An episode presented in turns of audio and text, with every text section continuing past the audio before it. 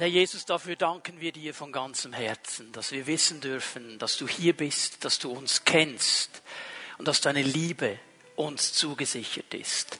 Wir erheben deinen wunderbaren Namen und geben dir all unsere Ehre und all unsere Anbetung und sagen dir, Herr Jesus, du bist unser König, du bist unser Herr. Dir wollen wir dienen, deinen Namen wollen wir überall bekannt machen. Und ich danke dir, Herr, dass wir heute Morgen auch in dein Wort hineinschauen dürfen, dass du uns begegnen wirst in der Kraft deines Wortes, dass du uns herausfordern wirst, uns neue Vision schenken wirst. Und so bitten wir dich, Geist Gottes, dass du kommst, unsere Herzen öffnest, unsere Ohren öffnest, dass wir dein Wort hören, empfangen, aufnehmen, festhalten und in der Kraft deines Wortes vorwärts gehen können. In Jesu Namen. Amen.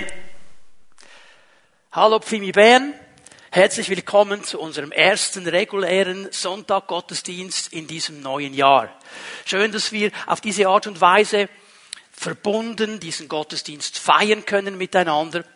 Und ich hoffe, dass ihr alle eine gute Weihnachtszeit erleben durftet, einen guten Jahreswechsel, trotz Social Distancing, trotz den Maßnahmen im Zusammenhang mit der Corona-Pandemie, dass ihr eine gute Zeit erleben. Und die Zeit des Jahreswechsels ist ja immer eine Zeit des Rückblickes und des Ausblickes. Man schaut zurück auf das zu Ende gehende Jahr, man schaut voraus auf das kommende Jahr. Gerade dieses Mal ist mir aufgefallen, wie viel Erwartungen da sind für dieses neue Jahr. Ich meine, okay, wir schauen zurück auf 2020 und wir denken Corona, wir denken an all die Maßnahmen, wir denken an all die Dinge, die nicht so waren, wie wir uns das gewöhnt sind. Und jetzt ist diese Impfung hier und wir schauen vorwärts mit einer großen Erwartung. Und das ist ja eigentlich auch positiv. Das ist eigentlich auch gut. Und in diese ganze Spannung hinein des neuen Jahres hat der Herr uns als Gemeinde ja diese drei Merkmale, diese drei Begriffe gezeigt und aufs Herz gelegt und als Zielsetzung auch geschenkt. Hoffnung, Frieden, Freude. Und ich habe am letzten Gottesdienst des letzten Jahres, am 27. Dezember und dann auch im Neujahrsgottesdienst schon ein bisschen über diese drei Begriffe gesprochen über diese Zielsetzung und möchte hier mit einer Predigtserie ganz zu Beginn des neuen Jahres ansetzen, indem ich eines dieser Merkmale nochmal ein bisschen genauer auf die Bühne nehmen will und beleuchten will, nämlich diesen einen Begriff, dieses eine Merkmal der Freude. Und ich habe dieser Predigtserie den Titel gegeben, Freude herrscht. Ja, und jetzt denkst du vielleicht, okay, das ist nicht sehr kreativ.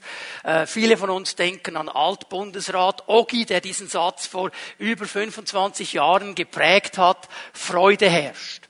Und trotzdem bringt es aber etwas zum Ausdruck, denn ich habe hier auf meinem Skript dieses Wort oder diese Aussage Freude herrscht mit einem Ausrufezeichen und einem Fragezeichen aufgeschrieben. So, ich kann diese Aussage machen, Freude herrscht und damit ausdrücken, in meinem Leben ist diese Freude hier. Sie herrscht. Sie hat einen Anteil. Egal was um mich herum geschieht, da ist dieser Grundtenor der Freude. Das wäre dann das Ausrufezeichen. Ja, ich kann aber auch eine Frage stellen herrscht Freude? Ist es wirklich so, dass diese Freude herrscht und dass diese Freude hier ist? Oder stelle ich das dann eben in Frage? Erlebe ich das nicht? Und schon sind wir mitten in der ganzen Spannung dieses Begriffes Freude. Über Hoffnung haben wir viel gehört, viel gelesen. Auch über Frieden haben wir immer wieder gesprochen. Aber diese biblische Freude, ich glaube, wir brauchen hier vom Herrn auch ein bisschen Nachhilfe, ein bisschen Hinweis aus seinem Wort, was wir uns denn unter dieser biblischen Freude wirklich vorzustellen haben. Und auf diese Reise möchte ich mit euch zusammen gehen in den nächsten Sonntagen, diese biblische Freude ein bisschen zu entfalten uns ans Herz zu legen und uns herauszufordern, Menschen der Freude zu werden. Ich möchte mit zwei Aussagen aus dem Neuen Testament starten. Kannst mit mir zusammen Johannes 16, Vers 22 aufschlagen. Johannes 16, Vers 22. Das ist ein Wort von Jesus. Er äh, gibt dieses Wort seinen Jüngern weiter in der letzten Nacht vor der Kreuzigung, als er mit ihnen zusammen war. Und darum geht es hier ja auch mal im ersten Moment auch ihr seid jetzt traurig. Ja, warum sind sie traurig? Weil sie von Jesus gehört haben, ich werde sterben, ich werde an ein Kreuz geschlagen werden, ich werde festgenommen werden, ich muss leiden, ich werde von euch weggehen, ich werde nicht mehr bei euch sein. Und das hat ihre Herzen mit Traurigkeit erfüllt.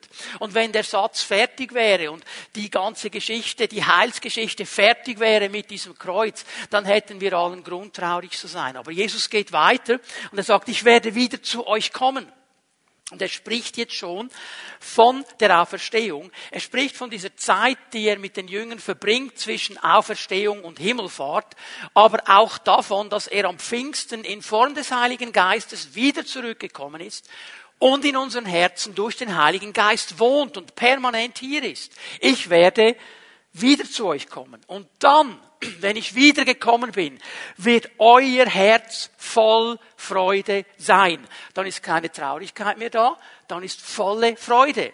Und diese Freude kann euch niemand mehr nehmen. Freude herrscht. Also hier sind sich Altbundesrat Ogi und Jesus einig. Freude herrscht.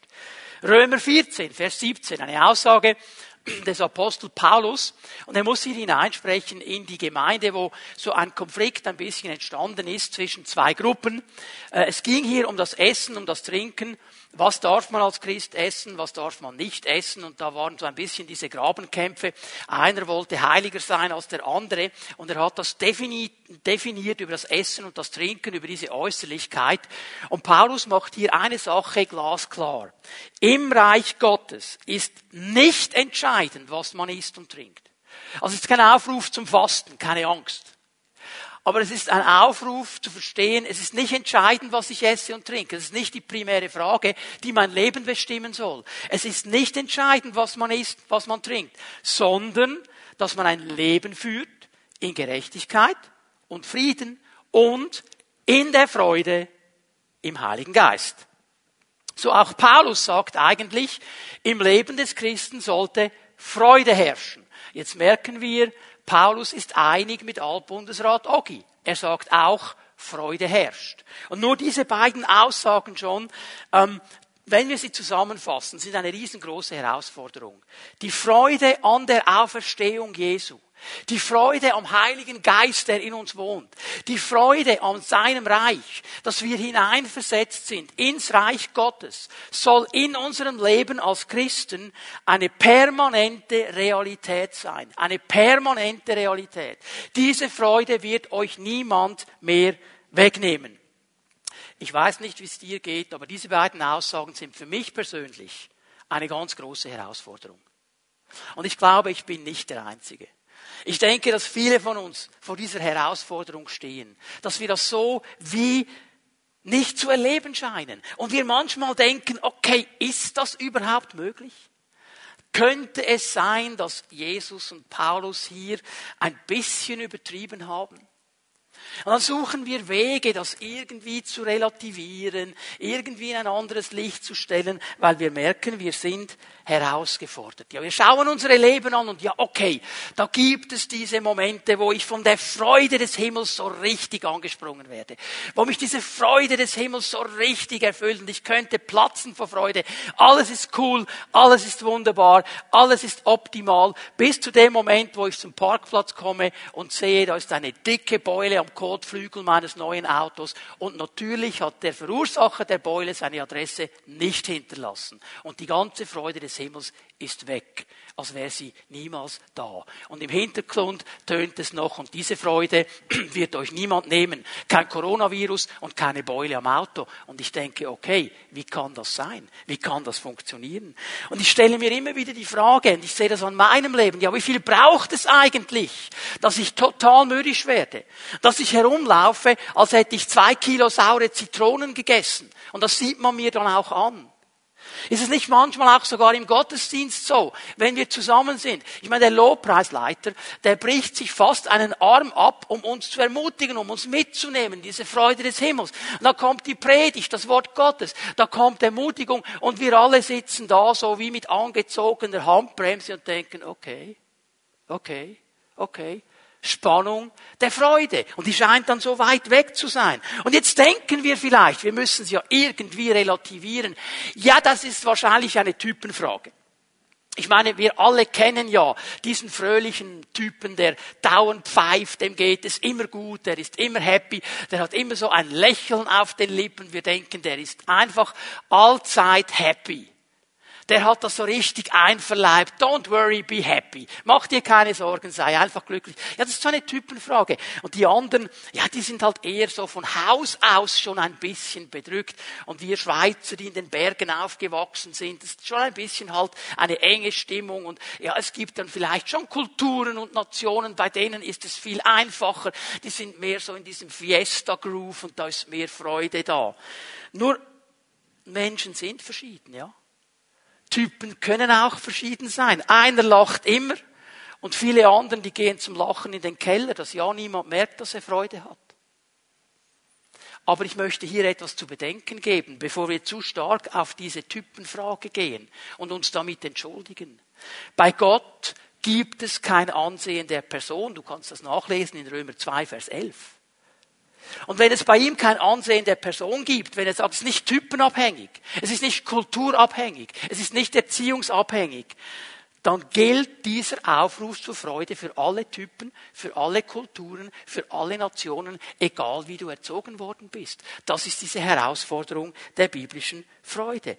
Diese Verheißung gilt jedem von uns. Jesus hat gesagt, euer Herz soll voll Freude sein und diese Freude wird euch niemand nehmen unabhängig, was für ein Typ du und ich, wir von Haus aus sind. Und in den nächsten Wochen wollen wir uns dieser Herausforderung stellen.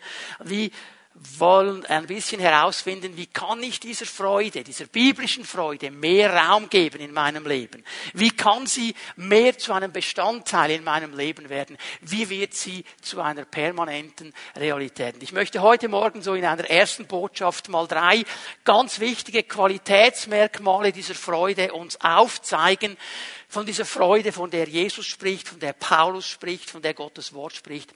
Und das allererste und wichtigste, wir haben das bereits gesungen in diesem letzten Brief von der Predigt, äh, vor der Predigt, es geht hier um eine Freude, die von innen kommt. Eine Freude, die von innen kommt. Ich werde das gleich ein bisschen genauer erklären. Diese verheißene Freude. Wir müssen sie definieren und wir halten fest, es ist eine Freude, die von innen kommt. Was bedeutet das?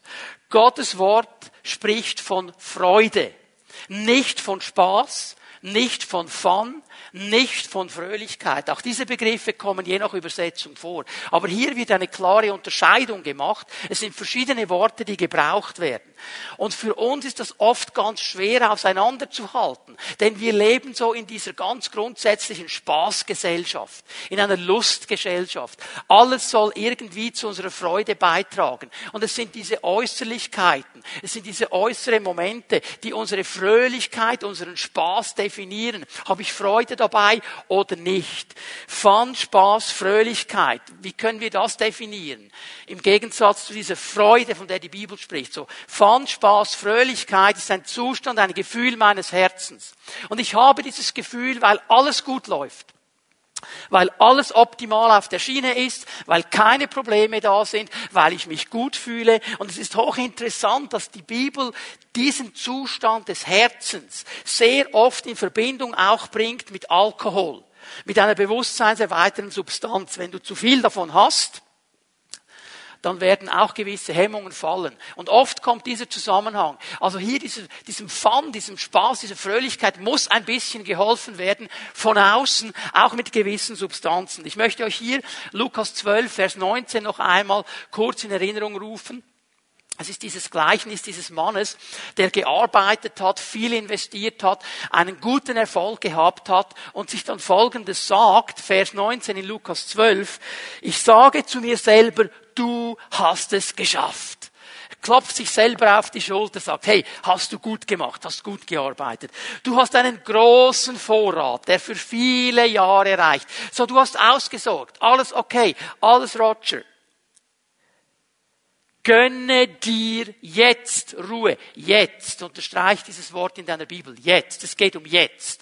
Gönne dir jetzt Ruhe. Iss und trink und genieß das Leben. Es geht bei dieser bei dieser Fröhlichkeit, bei diesem Fun, bei diesem Spaß, um dieses Jetzt, um dieses Gefühl und alles ist in Ordnung und ich will jetzt genießen. Und ich möchte dich mal äh, hineinnehmen in diese Haltung, eine Haltung, die wir gut kennen. Die Gesellschaft redet dann oft von Hedonismus. Man sucht den Fun, man sucht den Spaß, man sucht die Erfüllung, man sucht irgendwie etwas, das das Herz fröhlich macht und man rennt diesen Dingen hinterher. Und alles, was irgendwo hier im Weg steht, wird dann weiträumig umfahren. Das war eine trügerische Sache. Und ich möchte dich mal ein bisschen zurücknehmen. Stell dir vor, du bist 13 Jahre alt und es ist Weihnachten.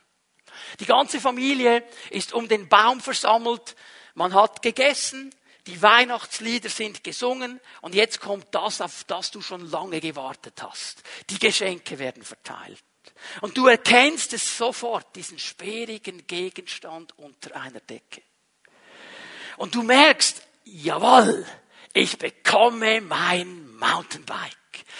Dieses Mountainbike, das ich mir schon lange gewünscht habe. In dir tobt eine Riesenfreude. Du denkst, Mountainbike, Mountainbike, Mountainbike, endlich, endlich. Du hast das ganze Jahr darauf hingearbeitet. Du hast darauf hingehofft. Du hast Andeutungen gemacht. Und du siehst einen Teil des Griffes, der kommt aus der Decke heraus. Und in deinem Geist siehst du, hier auf diesem Bild dein neues Mountainbike. Und du siehst, wie du mit diesem Mountainbike durch die Wälder bretterst, durch die Straßen deiner Stadt fährst, wie du auf einem Hinterrad vor den Mädels herumkurst und allen zeigst, was für ein cooler Typ mit einem coolen Mountainbike du bist. Du siehst es glasklar vor deinem geistlichen Auge. Dieses neue Mountainbike. 24 Gänge. Jeder Schnickschnack, den man sich vorstellen kann. Natürlich mit Federung, vorne, hinten, alles das Wunderbarste.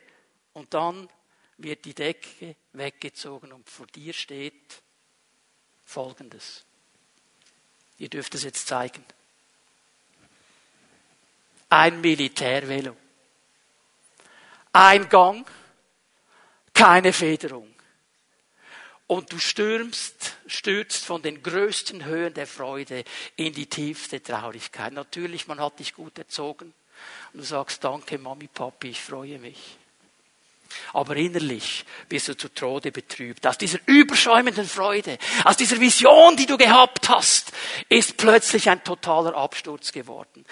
Je höher du fliegst, desto tiefer fällst du. Und viele von uns haben das so verinnerlicht. Oh, ich mache mir gar keine großen Freudenhoffnungen. Ich falle dann nur tief und ich werde enttäuscht. Und da gebe ich mich gar nicht davon, damit ab. Und hier ist diese Spannung drin, dieser Fun, dieser Spaß, dieser Hedonismus, wo ich mir etwas vorstelle, wo ich etwas will, steht so oft gegen diese echte Freude, von der die Bibel spricht, die mit etwas ganz anderem zu tun hat. Dieser Spaß, die vermeintliche Freude, die hört eben nicht auf wenn etwas schief läuft. Diese Freude, von der die Bibel spricht, die hört dann nicht auf wenn es nicht so ist, wie ich mir es vorstelle. Denn was wir uns vorstellen, es hat leider oft keinen Ewigkeitswert.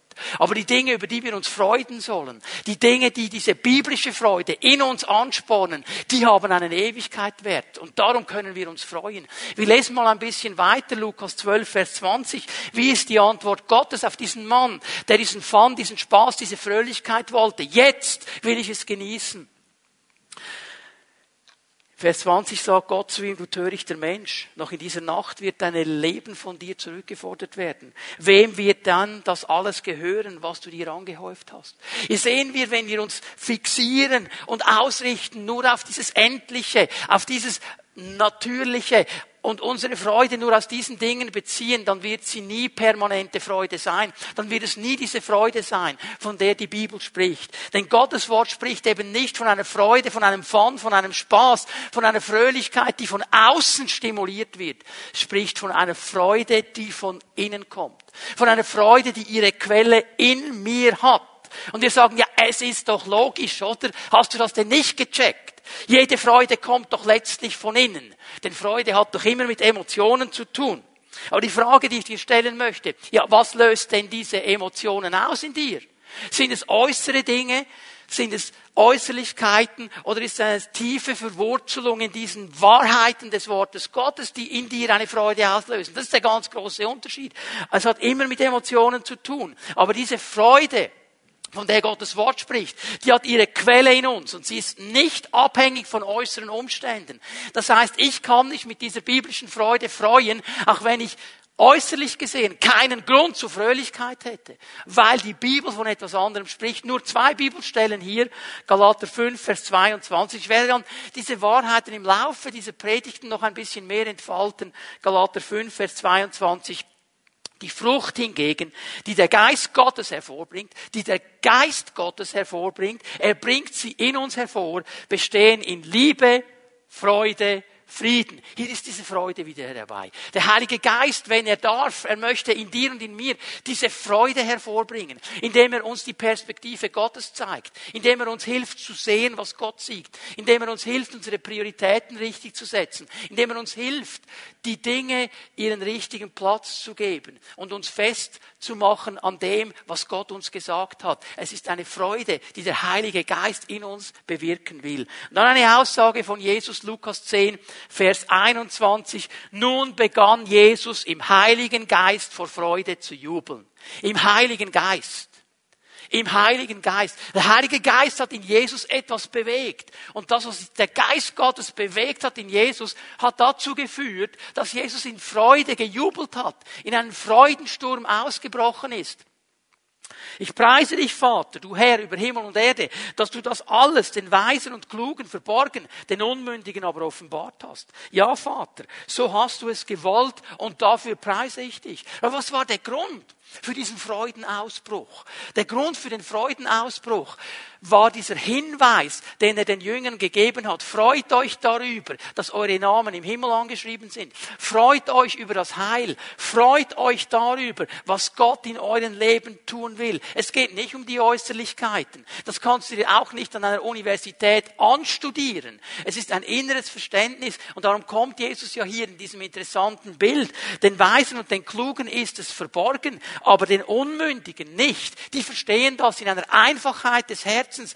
Gott hat mich erlöst. Ich bin sein Kind. Ich gehöre zu seiner Familie. Ich bin in sein Reich hineinversetzt. Und das ist Grund zur Freude. Freude an diesem Heil, dass meine Sünden vergeben sind, dass ich ein neues Leben bekommen habe, dass ich weiß, egal was um mich herum geschieht, egal was dieses neue Jahr bringt, egal wie lange es noch geht mit dieser ganzen Corona-Geschichte, mein Leben ist in Gottes Händen und ich werde mit ihm und durch ihn und geführt von ihm auch durch die schwierigsten Situationen hindurchgehen können. Und da kann ich, auch wenn äußerlich kein Grund zur Freude da ist, mich an dieser Freude ausrichten, weil Gott immer das letzte Wort behält. Es ist eine Freude, die von innen kommt. Wer sein Leben unter diese Herrschaft Jesu stellt, wer ihm nachfolgt, das ist die Verheißung des Wortes Gottes, er wird erfüllt mit diesem Heiligen Geist.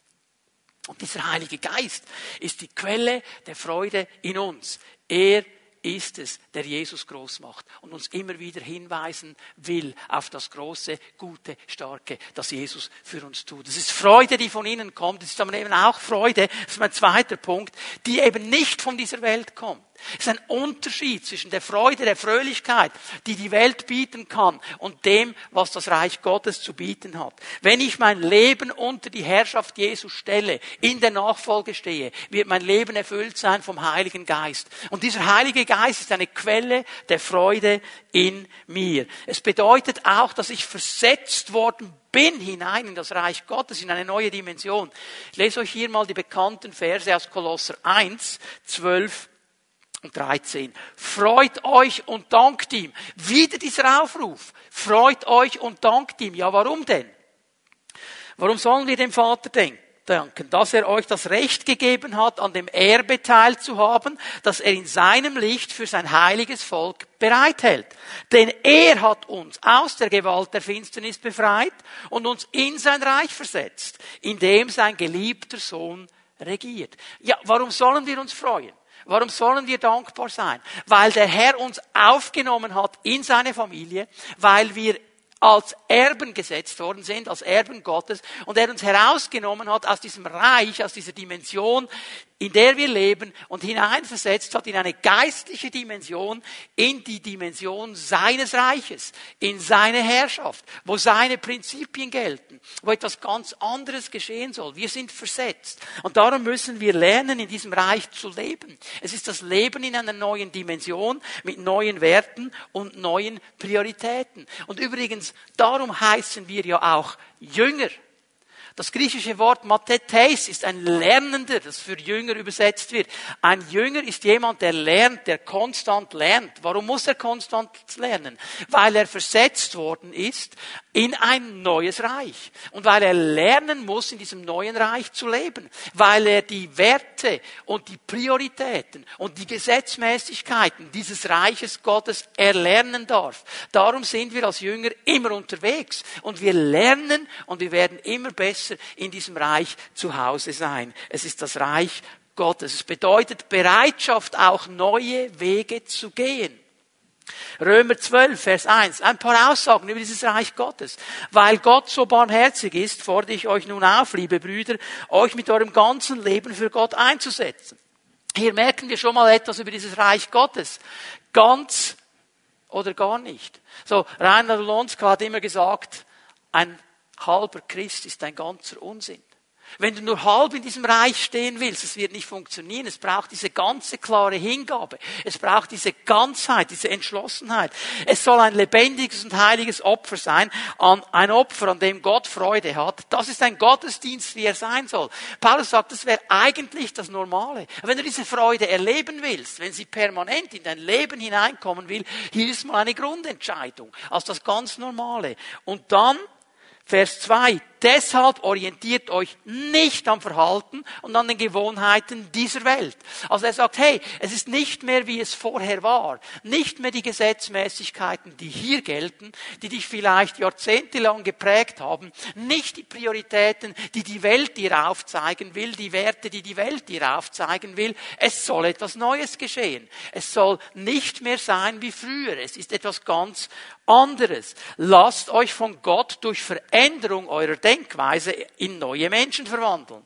Dann werdet ihr wissen, was Gott von euch will. Es ist das, was gut ist und ihn freut und seinem Willen vollkommen entspricht. Und jetzt kannst du dir vorstellen, wenn wir es lernen, in diesem Reich Gottes zu leben, in dem zu stehen, was gut ist, was Gott freut und was seinem Willen vollkommen entspricht, dann wird es so sein, dass Freude in meinem Leben sich Bahn brechen wird, weil ich in dem drin bin, wo Gott mich haben will. Und dann kann diese Freude in mir durch den Heiligen Geist sich Bahn machen.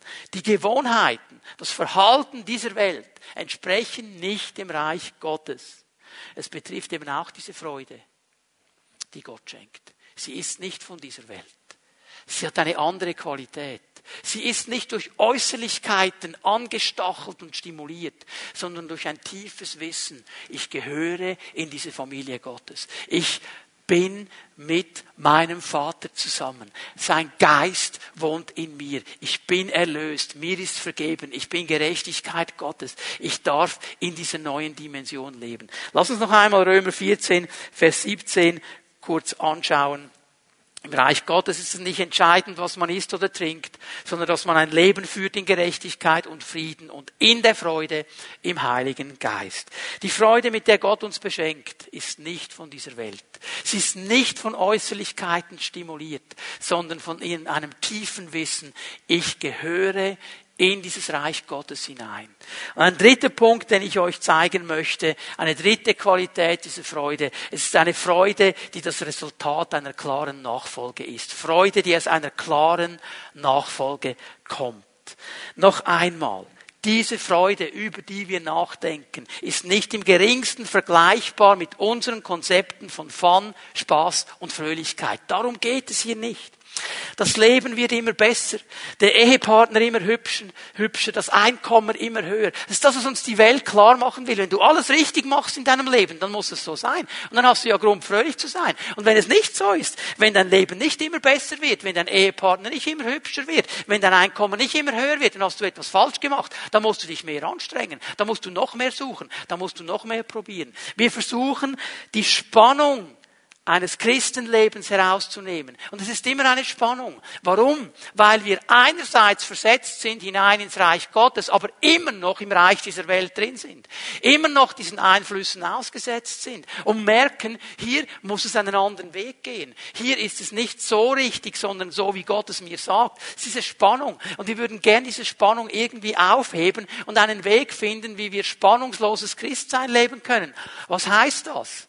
Dass ich jeden Fun und jeden Spaß der Welt haben kann, aber trotzdem nicht in einen Konflikt hineinkomme und einfach weiterleben kann, weil Gott ja eh mit mir ist. Diese Spannung kannst du aber nicht aufheben. Diese Spannung haben die Jünger erlebt, Jesus hat sie erlebt und auch wir werden sie erleben. Und mitten hinein sagt aber der Herr, und du wirst eine Freude in dir haben. Ich habe darüber nachgedacht, Hebräerbrief. Ihr habt den Raub eurer Güter mit Freude mit Freude angenommen. Da wurde diesen Christen Dinge weggenommen, die wurden ins Gefängnis geworfen und hatten Freude dabei. Wie geht das? Es geht nur übernatürlich. Es geht nur in diesem Verständnis, dass es Freude ist, die von innen kommt, dass es Freude ist, die nicht von dieser Welt kommt und dass es Freude ist, die in einer konsequenten Nachfolge Raum gewinnen wird. Wenn die echte, erfüllende Freude Gottes sucht, er muss bereit sein, Hör mir bitte gut zu. Er muss bereit sein, alles loszulassen und Jesus nachzufolgen. Das ist der Schlüssel zur Freude. Matthäus 13, Vers 44. Das Himmelreich, das Reich Gottes, ist einem im Acker verborgenen Schatz gleich. Den fand ein Mann und er verbarg ihn wieder. Dann ging er in seiner Freude hin, verkaufte alles, was er besaß und kaufte jenen Acker. Da hat jemand dieses Reich Gottes gefunden. Jesus vergleicht es mit einem Schatz in einem Acker.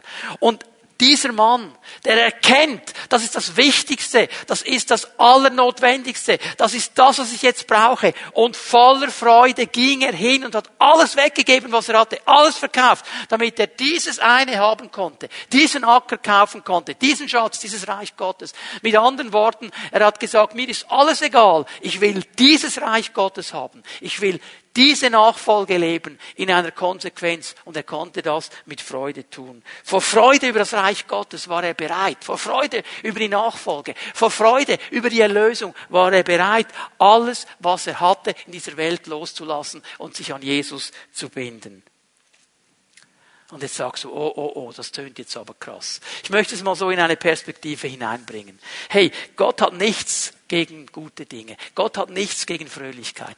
Gott hat nichts gegen Fun. Gott hat nichts gegen Spaß. Er hat auch nichts dagegen, wenn du dich an Dingen freuen kannst in dieser Welt. Nur wenn das der Hauptbestandteil meines Lebens wird, dann haben wir ein Problem. Dann ist nämlich nicht Jesus und das Reich Gottes die erste Priorität, sondern all diese Dinge, die ich hier noch habe und die ich hier suche. Wenn es mir nur darum geht, dass ich endlich wieder ans Meer fliegen kann und mir das das Wichtigste ist gegenüber allen anderen Dingen, dann habe ich die Prioritäten falsch gesetzt. Und dann wird der Heilige Geist in mir reagieren. Also es geht nicht darum, dass Gott sagt, hey, du darfst diese Dinge nicht genießen, du darfst sie nicht haben. Er sagt, hey, setze sie einfach in die richtige Priorität. Und bist du bereit, wenn es um alles geht, das auch loszulassen und mir wirklich nachzufolgen? Das ist die Frage, die er uns stellt. Er ist nicht gegen diese Dinge. Er ist nicht gegen Hobbys. Er ist nicht gegen all diese Dinge. Aber es geht ihm um eine Priorität. Es geht ihm darum, dass wir verstehen, dass wir Bürger des Reiches Gottes sind. Dass wir nicht mehr Bürger der Welt sind, sondern Bürger des Reiches Gottes. Und dass Kraft, die Kraft des Evangeliums und somit auch die Kraft des Freude, der Freude sich da entfaltet, wo in meinem praktischen Leben wirklich alles dieser Herrschaft Jesu unterstellt ist. Matthäus 6, Vers 33. Eine bekannte Aussage. Es soll euch zuerst um Gottes Reich und Gottes Gerechtigkeit gehen. Dann wird euch das Übrige alles dazugegeben. Es soll euch zuerst um dieses Reich Gottes gehen. Also hier noch einmal, einfach, dass wir uns wirklich gut verstehen. Jesus hat nichts gegen die Dinge dieser Welt. Er hat nichts gegen ein Haus. Er hat nichts gegen ein Auto. Er hat nichts gegen Ferien. Er hat nichts gegen dein Hobby. Aber wenn dein Hobby, dein Haus, deine Ferien, dein Auto die Nummer eins in deinem Leben ist und nicht mehr das Reich Gottes, nicht mehr die Nachfolge, Nachfolge, dann haben wir ein Problem. Dann bist du nicht in den Wertmaßstäben des Reiches Gottes drin. Und das wird dieser Freude, von der Jesus spricht, dieser permanenten Freude, nicht förderlich sein. Ihm geht es nicht um materielle Dinge. Ihm geht es um unser Herz. Das ist das, was er uns heute Morgen eigentlich zuruft, gib mir dein Herz, ohne Wenn und Aber, ohne an den Prioritäten irgendwas zu ändern. Folge mir nach in einer Klarheit. Nimm mein Reich an die erste Stelle. Fang an, die Wertmaßstäbe des Reiches Gottes zu leben. Fang an, die Prinzipien des Reiches Gottes zu leben. Fang an, mir klar nachzufolgen, ohne Wenn und Aber. Und es wird quittiert werden durch diese Freude, die der Heilige Geist in uns aufbauen kann. Alles, was wir hier auf dieser Welt haben, bitte hör mir gut zu, kann nie den Frieden, die Freude und die Gerechtigkeit des Reich, Reiches Gottes geben. Nie. Nie. Es ist endlicher Besitz. Es sind schöne Dinge, ja, aber sie werden alle vergehen. Aber diese Elemente, die Paulus in Römer 14, Vers 17 beschreibt, Frieden, Freude und Gerechtigkeit im Heiligen Geist, die werden ewig bleiben. Und darum geht es dem Herrn, der Weg zu dieser Freude Gottes, zu dieser Freude, die uns nie, niemand nehmen kann. Er beginnt in meinem Herzen. In meinem Herzen. Und diese Entscheidung der Hingabe an Jesus, die kann dir niemand abnehmen. Die musst du selber treffen. Johannes sagt es im ersten Kapitel seines Evangeliums, so viele ihn aber aufnahmen, oder besser gesagt, so viele ihr Herz öffneten für ihn, alle, die ihr Herz öffnen für ihn, alle, die ihn als König in ihrem Leben akzeptieren, alle, die sagen, ich will dir nachfolgen, denen gab er die Autorität, Kinder Gottes zu sein, das heißt, in dieses Reich hineinversetzt zu werden. Und es ist diese Hingabe, diese Entscheidung meines Herzens. Und wenn du sagst, hey, ich möchte in dieser Freude leben, ich möchte permanent diese Freude erleben, ich möchte diese Dimension der Freude mehr kennen, kennenlernen. Hier beginnt es mit dieser Hingabe an Jesus. Und wenn du diesen Jesus noch nie eingeladen hast, dein persönlicher Herr zu sein, dann darfst du das heute Morgen tun. Und du kannst es mit einem einfachen Gebet tun, indem du einfach sagst, Jesus, ich habe das verstanden. Ich lade dich ein, dass du mein König bist. Bitte komm in mein Herz. Ich nehme dich auf und nehme dich an als mein König. Vergib mir und setz mich hinein in dein Reich und schenk mir deinen Heiligen Geist, dass diese Freude in mir sich Bahn brechen kann. Das ist die erste grundsätzliche Hingabe. Und ich spüre in meinem Geist, dass mir hier Menschen zuhören, dass diese Entscheidung getroffen, vor vielen Jahren vielleicht schon. Und über den Lauf der Zeit ist dieses Feuer, das einmal da war, so zu einem Glimmen geworden. Und was einmal so klar war für dich, ist nicht mehr so klar. Und du merkst, es ist mir so wichtig, was andere Leute sagen. Es ist mir so wichtig, dass ich diese Dinge habe. Es ist mir so wichtig, dass ich das noch erlebe. Es ist mir so wichtig, wenn ich mal pensioniert werde, dass ich noch mal so richtig auf die Pauke schlagen kann und die Welt bereisen kann. Es ist mir so wichtig als alles andere. Dieses Feuer ist nicht mehr da. Ich möchte dich einladen, diese Hingabe an Jesus zu erneuern und ihm dein Leben zu geben. Du musst keine Angst haben. Jesus wird dir nichts wegnehmen. Er wird dir ein Leben in Fülle schenken. Aber es braucht vielleicht diese Hingabe. Es braucht aber noch etwas Zweites und auch das hat zu tun mit meinem Herzen. Meine Prioritäten immer wieder zu setzen. Das heißt nichts anderes, als diese Entscheidung an dieser Hingabe dran zu bleiben. Hör mal, wenn wir zusammen sind in einem Gottesdienst, auch wenn er nur virtuell ist, wenn wir nur digital zusammen sind, wir hören das Wort Gottes, wir preisen den Herrn miteinander, da ist es relativ einfach zu sagen, boah, hey, hier bleibe ich dran, jawohl, diese Freude will ich, yeah, Lord, Freude, ja, ich will sie.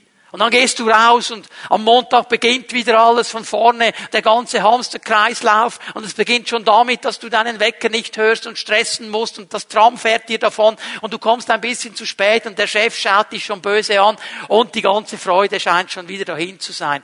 Dann musst du an der Entscheidung dranbleiben. Vielleicht mal sagen, Chef, tut mir leid, ich habe den Wecker wirklich nicht gehört. Hey, echt, ich möchte wirklich zur Zeit da sein und meine Leistung bringen. Und Jesus sagst du, Herr, hilf mir, dass ich an dieser Freude. Entscheidung dranbleiben. Hey, das ist etwas, was wir miteinander tun können, immer und immer wieder, indem wir miteinander uns ausrichten auf ihn. Und ich möchte dich fragen am Ende meiner Botschaft, wie ich das immer tue, was hat der Heilige Geist in dein Leben hineingesprochen? Ich lade dich ein, dass wir aufstehen miteinander, dass du da, wo du bist, einen Moment mit mir zusammen in der Gegenwart Gottes stehst dass wir dem Herrn eine Antwort geben.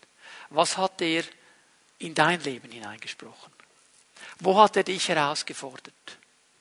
Wo hat er dir Hinweise gegeben, wie diese Freude, diese biblische Freude in deinem Leben sich bahnbrechen kann?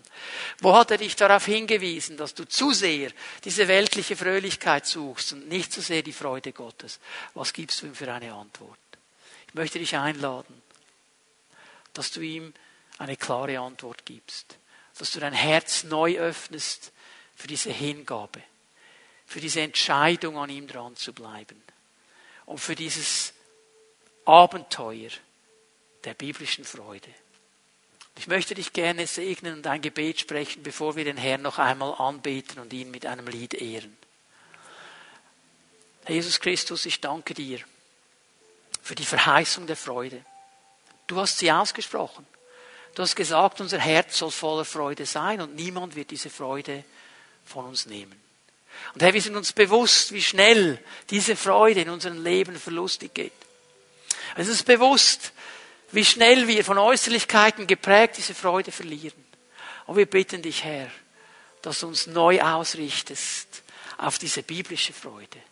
Dass du uns neu hilfst, auf diese Quelle der Freude in uns, den Heiligen Geist zu hören und dieser Freude Bahn zu geben. Herr, wir wollen ganz bewusst unsere Herzen dir hingeben und entscheiden, an den Prioritäten deines Reiches dran zu bleiben. Und wir bitten dich, Herr, dass du uns begegnest mit dieser Freude und uns hilfst, immer mehr diese Menschen der Freude zu werden, die einen Unterschied machen, da wo wir sind, da wo wir leben, und andere anzustecken mit dieser Freude, die von ihnen kommt und die im letzten immer mit dir zu tun hat. So danke ich dir, Herr, für deine Gegenwart und danke dir, Herr, dass du uns hilfst, dass wir immer mehr sagen können, Freude herrscht. Wir preisen deinen wunderbaren Namen. Amen.